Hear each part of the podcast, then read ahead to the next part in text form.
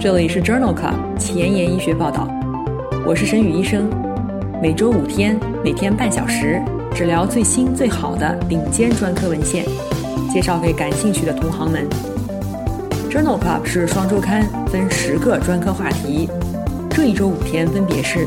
心脏血管星期一，呼吸重症星期二，消化肝胆星期三，神内脑外星期四和内分泌代谢星期五。别忘了关注公众号，订阅我们的节目哦。今日头条：一，JAMA，连续血糖监测改善基础胰岛素治疗的二型糖尿病患者血糖控制。二，Lancet 子刊，二型糖尿病胰腺形态异常可以通过减肥逆转。三，Annals of Internal Medicine。肾上腺偶发瘤自主皮质醇分泌水平与死亡风险呈正相关。四，Gut，长期规律使用 PPI 增加二型糖尿病风险。五，Science 子刊，纳米纤维包裹的贝塔细胞移植治疗一型糖尿病。这里是 Journal Club 前沿医学报道，内分泌代谢星期五，Endocrinology Friday，我是主播沈宇医生。精彩即将开始，不要走开哦！今天临床实践的第一部分，我们来聊一聊二型糖尿病。二型糖尿病是成人糖尿病当中最常见的类型，其特征是高血糖以及不同程度的胰岛素缺乏及抵抗。大多数二型糖尿病患者没有症状，典型的症状可以包括多尿、烦渴、夜尿、视物模糊和体重减轻。在诊断的时候，需要与以下的高血糖原因进行鉴别，比如一型糖尿病、胰腺外分泌疾病、药物性糖尿病、应激性高血糖、单基因遗传病，比如青年发病的成年型糖尿病 （MODY）。糖尿病并发症包括大血管病变和微血管病变。大血管病变包括动脉粥样硬化，微血管病变包括视网膜、肾病、神经病变。干预的措施可以减少中末期器官损伤。血糖控制的目标是糖化血红蛋白小于百分之七。年龄较大或者是预期寿命有限，则目标小于百分之八。一型糖尿病或者孕妇的目标为小于百分之六。在既往的节目当中，我们曾经多次聊到过二型糖尿病。关于二型糖尿病的预防，是在第十五期和一百四十五期的节目当中。中国人的二型糖尿病特征是在第一百一十五期节目当中，二型糖尿病的药物治疗在第三十五期和一百一十五期的节目当中，二型糖尿病的饮食干预在六十五期和一百三十五期的节目中。有兴趣的朋友可以点击链接重复收听哦。在《JAMA》二零二一年六月刊上，连续发表了两篇关于连续血糖监测对于二型糖尿病患者血糖控制的影响。首先，我们来看一下第一篇文章。这是一项随机对照研究，讨论的是连续血糖监测对于使用基础胰岛素治疗的二型糖尿病患者血糖控制的影响。在这项研究当中，包括了每天注射一到两次长效或中效基础胰岛素，但不使用餐前胰岛素的二型糖尿病成人患者。入组以后，分入连续血糖监测组和传统血糖仪监测组。一共有一百七十五人参加，平均年龄五十七岁，约一半为女性，平均的基线糖化血红蛋白为百分之九点一。这个研究一共持续了八个月，连续血糖监测组的平均糖化血红蛋白从百分之九点一下降至了百分之八，对照组从百分之九下降至百分之八点四，p 值等于零点零二，而且连续血糖监测组当中。随机血糖达标，也就是达到三点九到十毫摩尔每升的比例更高，分别为百分之五十九和百分之四十三；随机血糖大于十三点九毫摩尔每升的比例更低，分别为百分之十一和百分之二十七；平均血糖值更低，分别为百分之九点九和百分之十一点二。两组的严重低血糖事件发生率分别为百分之一和百分之二。因此，这项随机对照研究认为。在使用基础胰岛素且控制不良的二型糖尿病成人患者中，持续血糖监测持续八个月，可以显著的降低糖化血红蛋白的水平。关于连续血糖监测的第二篇文章是一项回顾性的队列研究，讨论了连续血糖监测对于接受胰岛素治疗的一型或者二型糖尿病患者血糖控制以及血糖相关紧急事件发生率的影响。这项研究纳入了接受胰岛素治疗的五千多例一型糖尿病和三万多例二型糖尿病患者，随机分入连续血糖监测组和对照组。连续血糖监测组当中，糖化血红蛋白从百分之八点一下降至百分之七点七，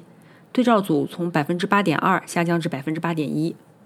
而且连续血糖监测组的低血糖比例从百分之五下降至百分之三，而对照组从百分之二上升到百分之二点三。连续血糖监测组糖化血红蛋白小于百分之七的患者比例更高，大于百分之九的患者比例更低。门诊就诊次数更少，两组的高血糖、急诊就诊或者住院发生率没有显著差异。因此，作者认为，在胰岛素治疗的糖尿病患者中，无论是一型还是二型，实施连续血糖监测，糖化血红蛋白都有显著改善，急诊就诊和因低血糖入院的患者人数更少。二型糖尿病的患者胰腺小，而且形状不规则。这些异常通常是由疾病本身引起的，而不是一个诱发因素。那么，二型糖尿病缓解以后，胰腺是否会恢复正常呢？在2020年12月份的《Lancet 内分泌科》子刊上，发表了一项 DIRECT 研究长期随访结果。DIRECT 研究证实，通过低能量饮食减重百分之十一。有超过百分之四十五的二型糖尿病患者血糖可以达到临床缓解。这一项长期随访的目的是评价缓解期两年以内是否会发生胰腺体积和形态的改变。这项长期随访纳入了体重干预组的糖尿病临床缓解的参与者，他们在减重以后，糖化血红蛋白持续小于百分之六点五，空腹血糖小于七毫摩尔每升。而且停止了所有抗糖尿病的药物。这项研究发现，在基线时，所有二型糖尿病患者的平均胰腺体积为六十一点七立方厘米，非糖尿病对照组为七十九点八立方厘米。二十四个月以后，糖尿病缓解的患者胰腺体积增加了九点四立方厘米，而糖尿病没有缓解的患者胰腺体积也增加了。增加了六点四立方厘米。与没有糖尿病的对照组相比，二型糖尿病患者胰腺的边界在基线时更加不规则。二十四个月以后，糖尿病缓解的患者已经恢复了正常的形态。三十二名糖尿病缓解的参与者当中，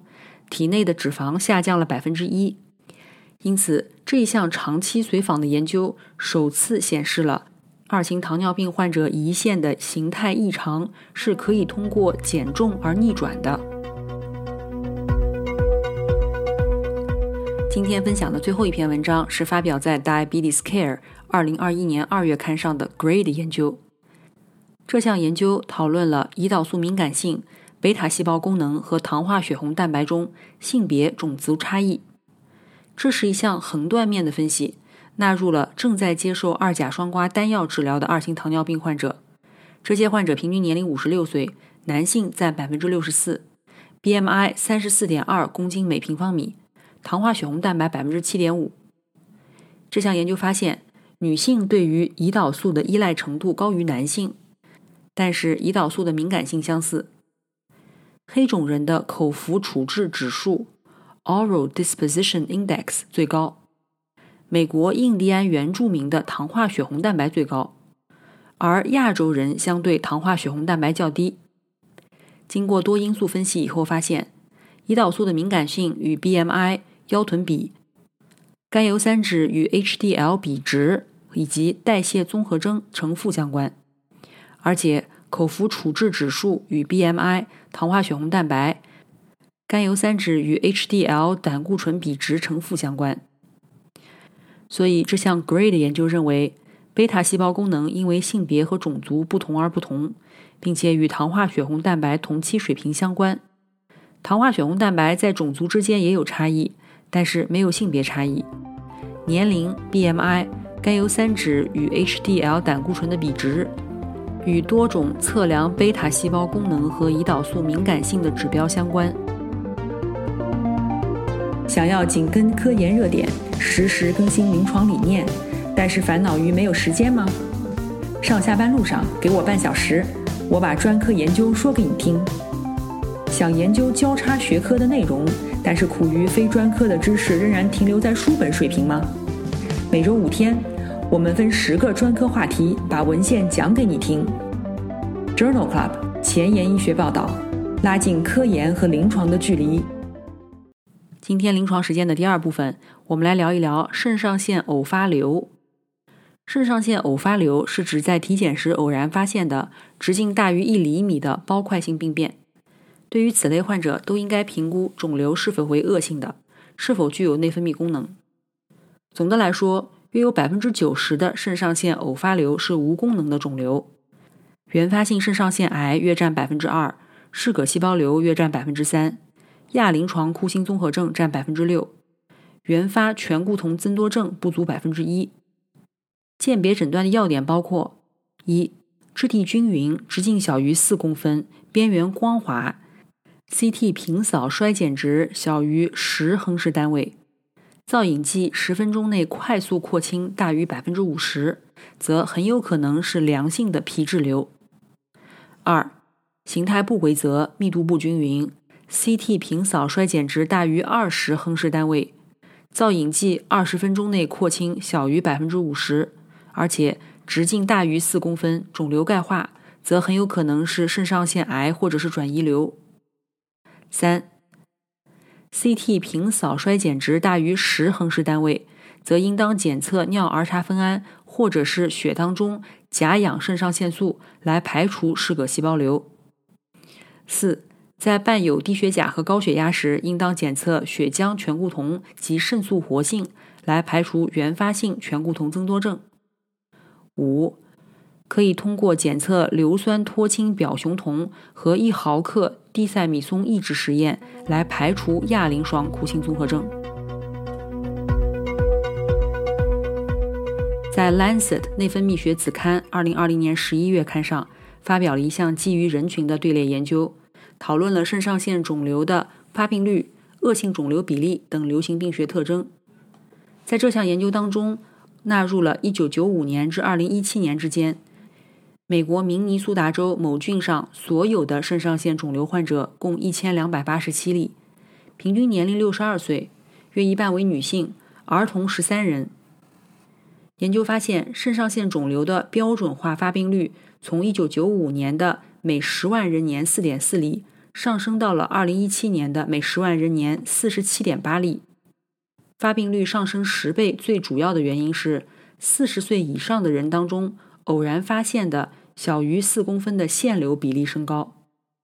其中有一百一十一人被诊断为恶性肿瘤，九十六例在发现时已经出现了转移，十四例是个细胞瘤，有五十三例存在激素过度分泌的表现。恶性肿瘤的患者有以下特征：一、小于十八岁的儿童更常见，分别为百分之六十二和百分之八。二，在其他癌症检查和随访当中发现，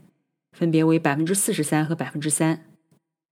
大于四公分以上的肿瘤更常见，分别为百分之四十三和百分之六。四，CT 平扫大于三十亨氏单位，分别为百分之二十和百分之一。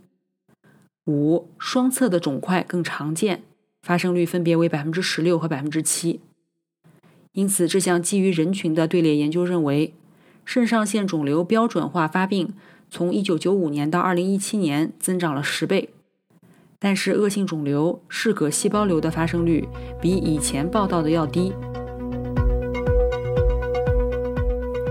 在影像学检查当中偶然发现的肾上腺肿瘤是需要排除肾上腺皮质癌的。同样是在《Lancet 内分泌学子刊》2020年7月刊上发表了一项前瞻性多中心研究。目的是验证尿液中的类固醇代谢组学是否可以使用类固醇分析作为肾上腺皮质癌的诊断基础。研究者根据肿瘤直径大于四公分或者小于四公分、影像学特点阴性或者阳性、尿类固醇代谢组学低、中、高风险和组织病理学诊断分类，设计了一个三重检测策略，以诊断肾上腺皮质癌。关于影像学的特征，作者将平扫 CT 肿瘤衰减值从推荐的十亨氏单位增加到了二十亨氏单位。总的来说，在招募的两千多例肿瘤患者当中，影像学特征方面，从十亨氏单位提高到二十亨氏单位，可以提高肾上腺皮质癌诊断百分之八十的特异性，并且保持百分之九十九的敏感性。尿类固醇代谢组学的阳性预测价值为百分之三十四。如果把肿瘤直径、影像学特点和尿类固醇代谢组学这三个指标结合起来，则阳性预测值会升高至百分之七十六点四。因此，作者认为将肿瘤直径、影像学特征和尿液类固醇代谢组学的三重检测策略，同时应用到肾上腺皮质癌的诊断上，可以显著的提高准确性。目前，对于所有醛固酮增多症的患者，在肾上腺切除之前，都推荐使用肾上腺静脉取样。但是，随着影像学技术的提高，某些患者选择直接进行肾上腺手术，避免有创性操作。在《JAMA Surgery》二零二一年二月刊上，发表了一项回顾性的国际队列研究，讨论了原发性醛固酮增多症伴有单侧腺瘤的患者当中。接受肾上腺静脉取样，或者是仅仅凭影像学结果就进行手术的患者，临床结局是否会有所不同？这项研究连续入组了一百二十五例需要手术的原发性醛固酮增多症患者，这些患者平均年龄五十岁，百分之四十二为女性，四分之三为白人，约有一半在肾上腺手术之前没有接受肾上腺静脉采样，共随访六个月。研究发现。两组患者术前的变量十分相似，肾上腺静脉采样的失败率为百分之十六，影像学符合率为百分之一百。术后两组患者醛固酮自主分泌功能缓解率分别为百分之九十八和百分之九十五，完全临床缓解率为百分之四十三和百分之四十二，部分临床缓解率分别为百分之四十七和百分之五十一，均没有统计学差异。按照年龄分层。临床或者生化治愈率也没有差异，但是在少量的老年患者当中，完全临床缓解率下降，但是样本量很少。所以这项回顾性的国际队列研究认为，由于 CT 对于肾上腺肿瘤检测的敏感性提高，可以选择对于单侧腺瘤清晰可见的患者直接进行肾上腺手术，减少其他有创操作的并发症。而且这并不影响临床结局。有研究认为，肾上腺偶发瘤的自主皮质醇分泌功能与死亡风险相关。在《Annals of Internal Medicine》内科学年鉴二零二一年五月刊上发表了一项回顾性队列研究，讨论的就是肾上腺偶发瘤自主皮质醇分泌水平与死亡风险之间的关系。这项研究是在瑞典的两家医院进行，长达十四年，共纳入了一千多例患者，均接受了一毫克地塞米松抑制实验。根据皮质醇的结果分为四组：小于五十纳摩尔每升、五十到八十二纳摩尔每升、八十三到一百三十七纳摩尔每升和大于等于一百三十八纳摩尔每升。在随访六年半以后，一千多例患者中有一百七十人死亡。与小于五十纳摩尔每升的患者相比，八十到一百三十七纳摩尔每升的患者死亡风险升高二点三倍；大于一百三十八纳摩尔每升的患者死亡风险升高三倍。皮质醇水平小于两百纳摩尔每升时，这种皮质醇与死亡风险的线性关系均成立。所以，这项回顾性的队列分析认为，肾上腺偶发瘤患者的死亡率。与一毫克地塞米松抑制实验的结果呈线性关系，皮质醇水平小于两百纳摩尔每升时，皮质醇水平越高，死亡风险越高。今天的交叉学科板块，我们来聊聊两篇消化科和内分泌科交叉的文章。这两篇文章都是发表在《Gut》二零二一年六月刊上。第一篇文章讨论了常规使用质子泵抑制剂与二型糖尿病风险之间的关系。这项前瞻性的分析纳入了三项大型研究当中二十万例没有糖尿病病史的参与者，进行了将近两百万人年的随访。研究一共记录到了一万例糖尿病病例，经常使用 PPI 的人患糖尿病的风险升高百分之二十四，而且糖尿病风险随着 PPI 使用时间的延长而增加。PPI 使用不足两年的患者，糖尿病风险增加不显著。但是持续两年以上，则风险升高百分之二十六。因此，作者认为常规使用 PPI 与二型糖尿病风险升高有关。这风险随着使用时间的延长而增加，因此长期处方 PPI 应当谨慎。第二篇消化科与内分泌科交叉的文章，讨论的是代谢综合症和早期结直肠癌风险的关系。导致内分泌失调的因素与五十岁以下早期结直肠癌风险增加有关。这一项潮式病例对照研究，研究对象是患有代谢综合征的患者。研究当中的代谢综合征被定义为存在三种以上以下情况，包括肥胖、高血压、高脂血症和或二型糖尿病。总的来说，代谢综合症的患者。五十岁之前早期结直肠癌的风险增加百分之二十五，这与五十到六十四岁人群当中结直肠癌的发生率相似。存在一个、两个或者三个以上代谢共病的患者，早发结直肠癌风险分别升高百分之九、百分之十二和百分之三十一。这些关联性在近段和远段结肠癌当中都是一致的，但是不包括直肠癌。因此，作者认为代谢失调与近段和远段早发结肠癌风险增加有关。今天前沿医学板块，我们来聊一聊纳米纤维包裹的贝塔细胞移植治疗一型糖尿病。这项基础研究发表在《Science Translational Medicine》Science 子刊，二零二一年七月刊上。干细胞来源的贝塔细胞移植是治疗一型糖尿病的在研方法，但是这些细胞的转运、维护和回收仍然十分具有挑战。作者研制了一种由多孔的纳米纤维包裹的水凝胶装置，装置外层柔软但坚韧，直径小于五百纳米，可以被植入小鼠的腹腔当中。将同种基因、异种基因或者是异种的啮齿类动物的胰岛细胞装在该装置当中，然后移植到小鼠体内，可以纠正化学诱导的糖尿病，并且保持贝塔细胞功能长达两百天。使用该装置包裹人类干细胞来源的贝塔细胞，并且植入免疫缺陷或者免疫正常的小鼠体内，可以在一周以内逆转糖尿病，而且。贝塔细胞的功能可以分别维持一百二十天和六十天。在狗的糖尿病模型上，虽然观察到了一种免疫反应，但是贝塔细胞仍然可以存活。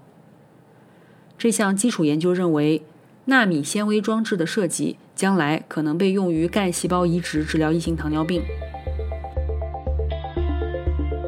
今天的节目就聊到这里。如果你真心喜欢我的节目，不用给我点赞。现在就去转发分享吧，和我一起把最新最好的临床研究分享给需要的朋友。下周精彩继续，周一是风湿免疫星期一，不见不散哦。